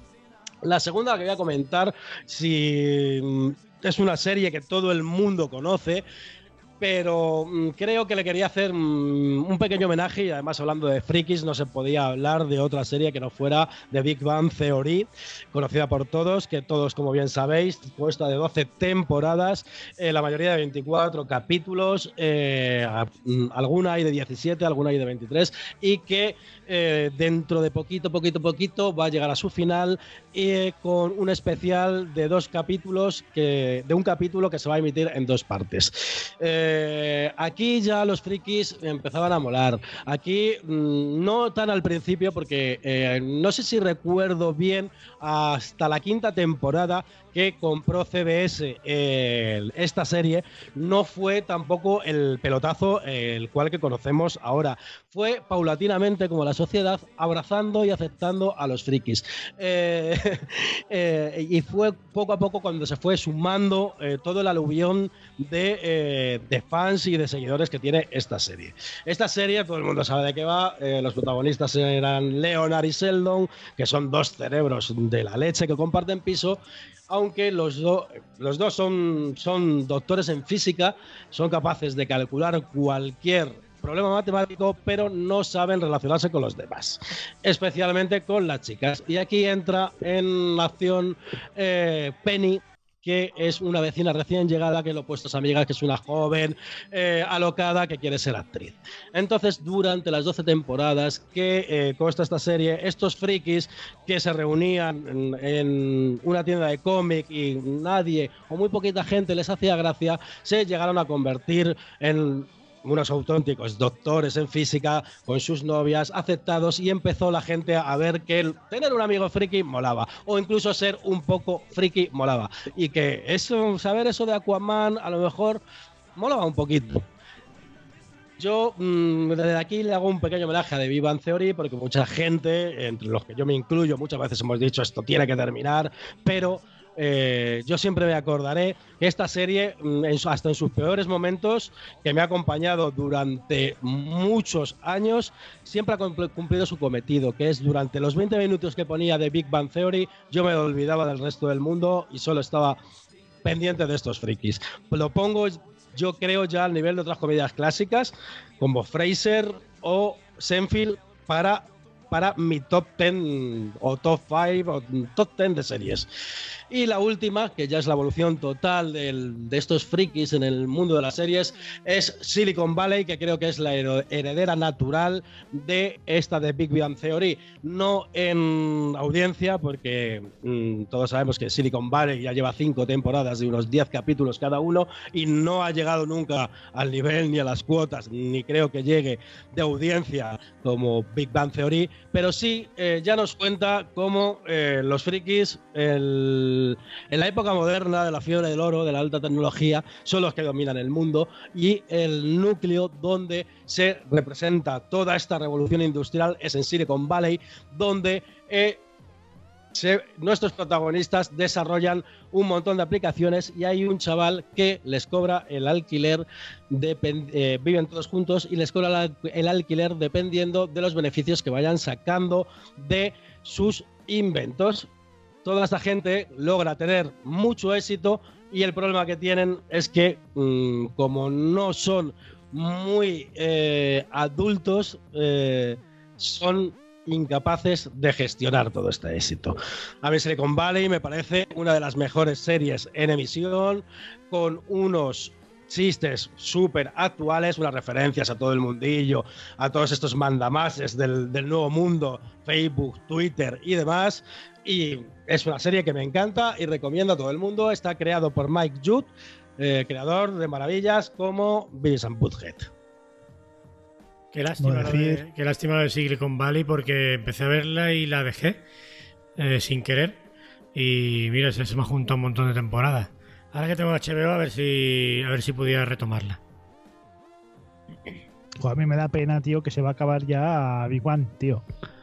A mí me da mucha cuatro, pena. cuatro capítulos, a mí me da pena. Me da, me da mucha pena porque, eh, igual que comentaba ya, no voy a entrar en la calidad del nivel de Fraser, de Senfield. Son series que han tenido muchas temporadas y muchas temporadas buenas y han, mm, han pasado un poco a formar parte de, de tu casa y de, de tu familia, que mm, los jueves o los viernes mm, siempre Sí, sabías que sí, iban a yo, estar la, ahí. la- yo la solía ver los sábados siempre y era ese momentito ahí que tenías, que aunque no te gustara mucho, aunque no te hiciera especialmente gracia alguno de los capítulos, era ese momentito que tenías ahí que era, era para ti, para Mo- Sheldon y, y Hubo, hubo demás. un momento de desconexión y yo siempre he dicho que todos tenemos un Sheldon dentro. Sí, yo es que tengo Asperger contra Sheldon. Sí, no, la- A lo mejor te lo curaría ver John Sheldon, Miguel. Igual, igual sí, igual sí. Porque es súper entrañable esa serie. no Y esa creo que sí te gustaría. No me gusta mucho Big Bang, ¿eh? Sí, yo no soy muy de sitcom, ¿no? Pero sí que me han gustado las que a todo el mundo le gustan, ¿no? La de Cómo conocí a vuestra madre, Friends, eh, Fraser, Seinfeld, eh, todas estas sí me han gustado mucho siempre. Pero no he conseguido conectar tanto con Big Bang a pesar de que el friquismo a mí siempre me ha gustado. Y es que el personaje de Sheldon me parece un poco irritante, sinceramente. Yo es que he de reconocer que soy un poco irritante como Sheldon y tengo muchas manías como él, entonces me veo muchas veces reflejados en él y también me veo muchas veces reflejados en el amigo de Sheldon Leonard porque también he tenido que aguantar a mucha gente con muchas manías y saber llevarlos. Entonces en ese sentido a mí me tienen ganado. Y luego todas las referencias que tienen a millones de cómics. eh, ha salido aquí eh, Will Wheaton mm, en millones de ocasiones. Eh, mm, de Star Trek, de Star Wars, el Mark Hamill. O sea, to- ¿cómo, no lo voy, ¿cómo lo voy a adorar? serie? a medida que se ha ido haciendo famosa la serie, pues han aparecido actores de, de un gran nivel en ellas. ¿eh? Incluso, ya ves, Christine Baranski, la de The Good Wife, sale también haciendo de la madre de Sheldon, creo, o de Leonard, no me acuerdo. Una de las dos. Creo que de Leonard, ¿no? Creo que de Leonard, sí. Pues bueno, eh, le ha dado un buen repaso a esas tres comedias. Eh, la verdad que, que sí que es- son buenas. Y, y verdad como el friquismo ha ido ganando un poquito de, de posición en el mercado. Y, y hoy en día siempre, digamos que se nos exige ser un puntito friki, ¿verdad? Sí. hay que tener de todo en nuestras personalidades. Bueno, pues eh, eso ha sido detrás de las risas. Vámonos al bar.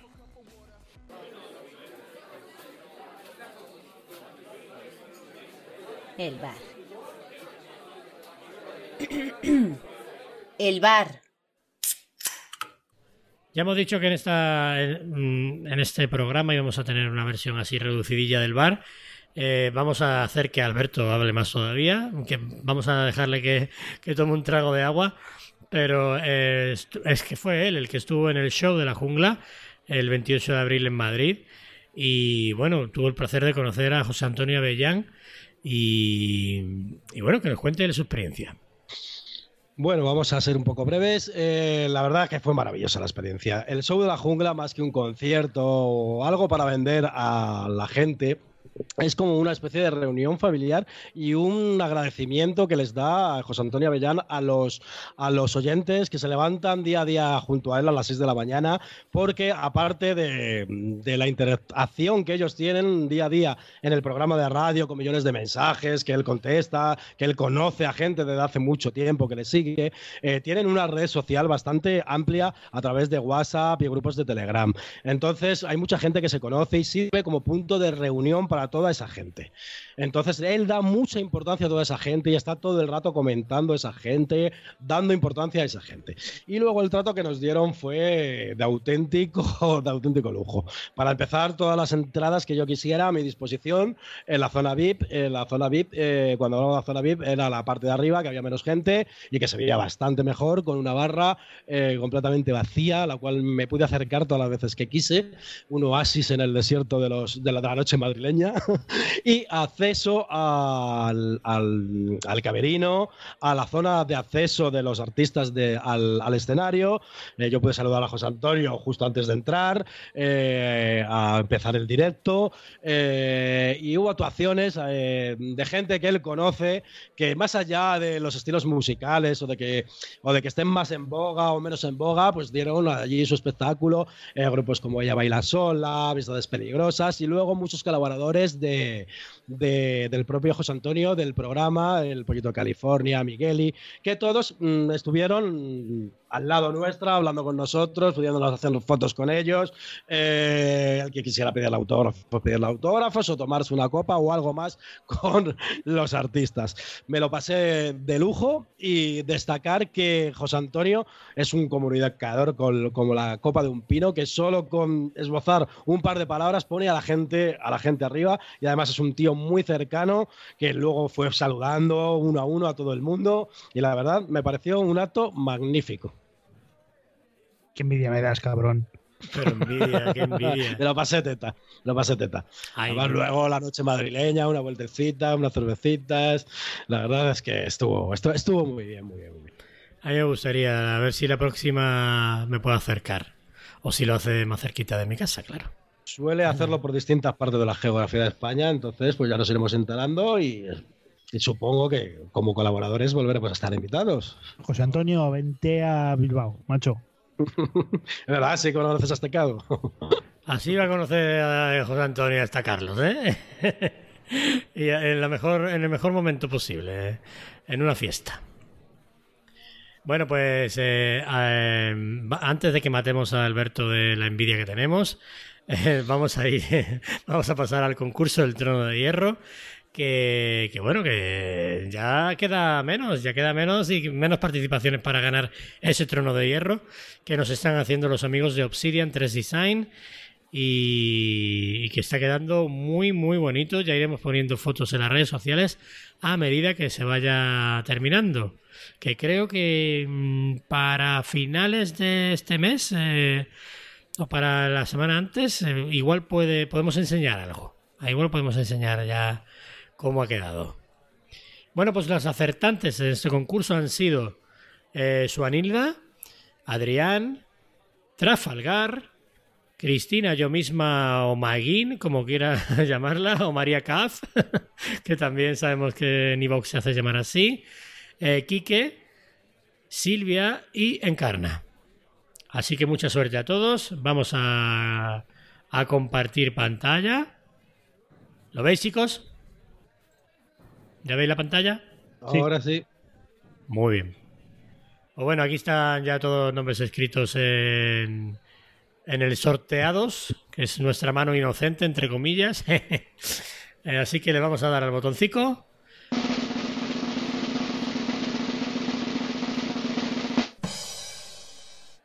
Y gana otra vez Cristina yo misma. Bueno. Bueno, eso ya este, huele a tongo, huele a dos veces seguidas, ¿no? No, ganó Sonida la última. Sí, Eh, la, anterior ganó, ganó Cristina, sí. Bueno, pues enhorabuena, Mar- mm, María, Cristina, eh, yo misma, como sea. Así que enhorabuena y ya tienes dos participaciones. ¿Alguien tiene dos participaciones? Eh, Silvia, ¿no? Silvia, sí, creo que Silvia tiene dos. Bueno, pues eh, Silvia y Cristina ya tenéis dos. Así que mucha suerte. Ya a ustedes os hace falta menos. Menos suerte para ganar ese trono de hierro, pero bueno. Ya sabéis que los sorteos son muy caprichosos. Bueno, pues eh, he hecho ya el sorteo, he hecho ya el, temita este de, del bar y hablando de José Antonio Avellán y toda la pesca.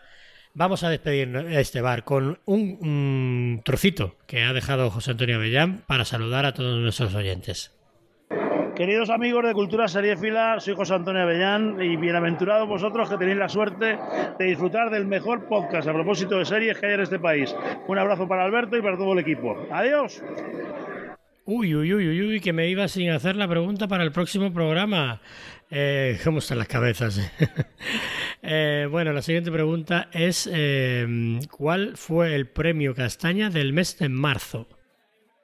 La pregunta facilita, sobre todo porque la tenéis en, en el programa creo que del 5 de abril, o sea que ya más pistas no puedo daros.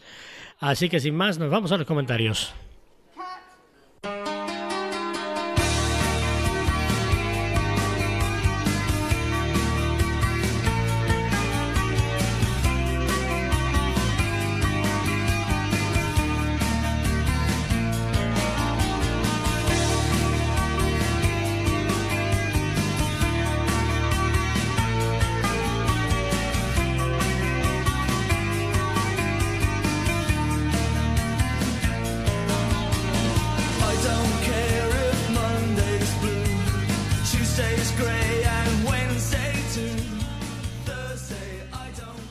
Ya estamos en la parte de los comentarios. Vamos a ver, eh, vamos a leerlos eh, todos y cada uno de ellos.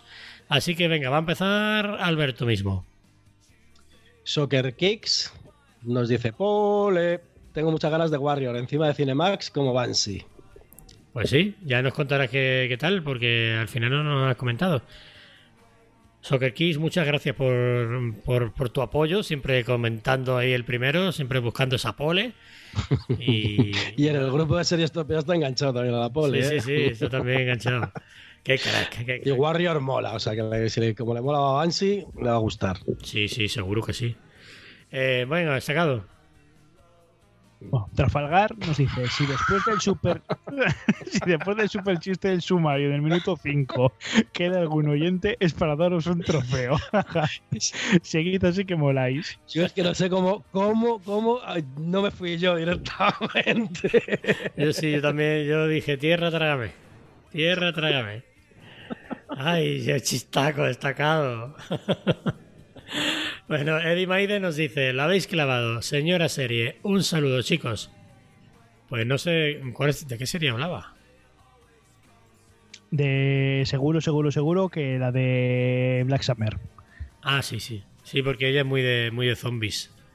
Recuerdo que Eddie Maiden creo que tiene un podcast sobre Nación Z, ¿no?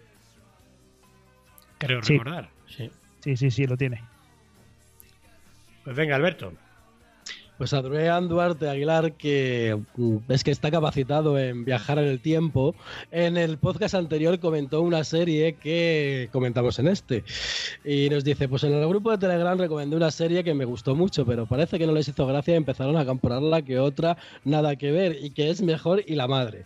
Pero bueno, a mí me gustó mucho, especial de Netflix. Sobre todo el papel de la madre actriz lo borda. Pero si querer ver una si quieren ver una serie mejor sobre un Guy con parálisis cerebral vean Atypical. Eh, lo más gracioso es que el debate lo montó él solo, ¿eh? porque Sí, él se sí, dijo tío, que no, lo- no nos había hecho gracia. Él dijo que lo habíamos comparado con otra de con la- él se dijo todo, se contestaba a todo. No, Es no, pero- ¿eh? pero porque yo dije que la de especial eh, intentaba aprovechar un poquito el tirón de Atypical, pero que no llegaba a los niveles de Atypical, lo, lo cual mantengo, ¿eh? Sí, pero todo lo demás, eh, él, él- él se lo contestaba él solo. Sí, sí, Adrián es muy de contestarse el solo, ¿eh? Las cosas como son. Pero bueno, un saludo para Adrián. Echábamos de menos tus comentarios. En el último no, y, y- no hubo. y cuando oigas esto, verás que no, no, no nos había parecido tan atroz como tú pensabas especial. Un saludo, Adrián. Venga, sacado. Bueno, Jesús GP nos dice, como siempre, buen podcast. De acuerdo con todo lo escuchado. Saludos a todos y al gato destacado. Al gato destacado que está aquí tocándome la moral hoy, ¿eh? Sí, ¿no? Ay, qué crack. ¿Cómo se llama tu gata? Kitty, súper original. Pero es que es, es adoptado y traía el nombre ya. Ah, vale, vale. Bueno, Karel, otra amante de los animales, fíjate. Hola chicos, después de unas vacaciones ibéricas ya me estoy poniendo al corriente con los podcasts. Gracias Alberto por defender The Walking Dead. No dudo que Black, como se llame, sea buena. Pero quiero ver unas cuantas series nuevas de zombies. Quiero ver cuántas series de esas... Cuántas de esas series de nuevas de zombies llegan a nueve temporadas. Y The Walking Dead seguiría siendo la mejor porque está mi marido Daryl. Ratahuete, te quiero, pero cuando empezaste a hablar de un videojuego y no sé qué del tiempo, temo que me desconecté. Bueno, pues ahora estoy a tope con Juego de Tronos y los podcasts, pero cuando, pero cuando espero retomar alguna serie. Les mando abrazos. Un saludo, Karel, y espero que te hayas pasado bien por, por las tierras ibéricas, que me consta que sí, Sí, que le gustó muchísimo el gazpacho, además. que está muy bueno. No, en en realidad no le gustó nada de nada de nada. Ah, ¿no? pero el salmoreo sí, ¿no? Tampoco, tampoco, Poco, madre mía. tampoco. Karel, echarle un poquito de, de guindilla y verá cómo le gusta. A mí tampoco me gusta, ¿eh? Yo tampoco soy de ninguna de las dos cosas. Pero bueno, ¿en serio? Entiendo que el gazpacho pueda, pueda tener así un poco de polémica, pero el salmorejo, madre mía, si es que eso no hay cosa más buena en, en la vida, eso es lo mejor del verano, mejor que los helados. Ay, con sus trocitos de jamón y su vinagrito y su, y su huevo picado, por favor, hombre. Ay, qué decepción. Me, qué decepción me he llevado. Eh, venga, eh, destacado creo que era, ¿no? El que leía los, los comentarios primero. No, este te, te toca a Alberto, me parece. Ah, léelo tú, venga. destacado, léelo. Ya lo leo yo. Venga, pues Quique nos dice: Quique, felicidades por el programa. Quique, felicidades. Quique, felicidades. Entretenido como siempre. Se nota que os lo pasáis bien haciéndolo y a ver si os animáis algún día a hacer un pequeño espacio para recomendar series que ya no estén en emisión y que no sean tan conocidas. Saludos y pa'lante. Bueno, pues en el, bar, en el bar ya traeremos alguna. Y en el bar era lo que hacíamos antes, lo que pasa es que como estamos siempre borrachos, al final se nos olvida. Sí, sí, eh, queremos hacerlo, Quique. Siempre es una de esas cuentas pendientes que tenemos. Y a ver si por lo menos, a lo mejor cada dos, tres programas podemos eh, recomendar series clásicas. Que además eh, yo estoy deseando hablar de muchas, vamos. Y seguro que Alberto y Destacado también. Que no vas a hablar de Twin Peaks, joder, macho. Pues a lo mejor sí de- que hablo, sí que hablo de Twin Peaks, a lo mejor. Mira, fíjate, ya me has picado. Cuando la vea Alberto, ¿no? Que prometió en el podcast de... Ese es un especial, va, ese va a ser un...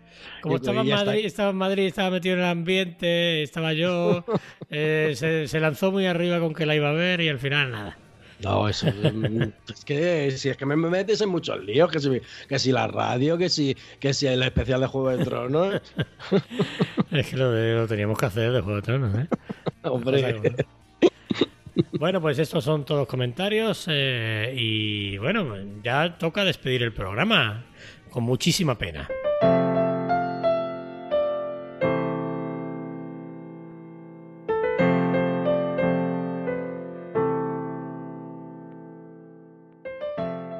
Bueno, amigos y amigas, esto se ha acabado. Eh, esperemos que haya quedado un poquito más corto. Yo creo que ha quedado- una mijilla ha quedado más cortito.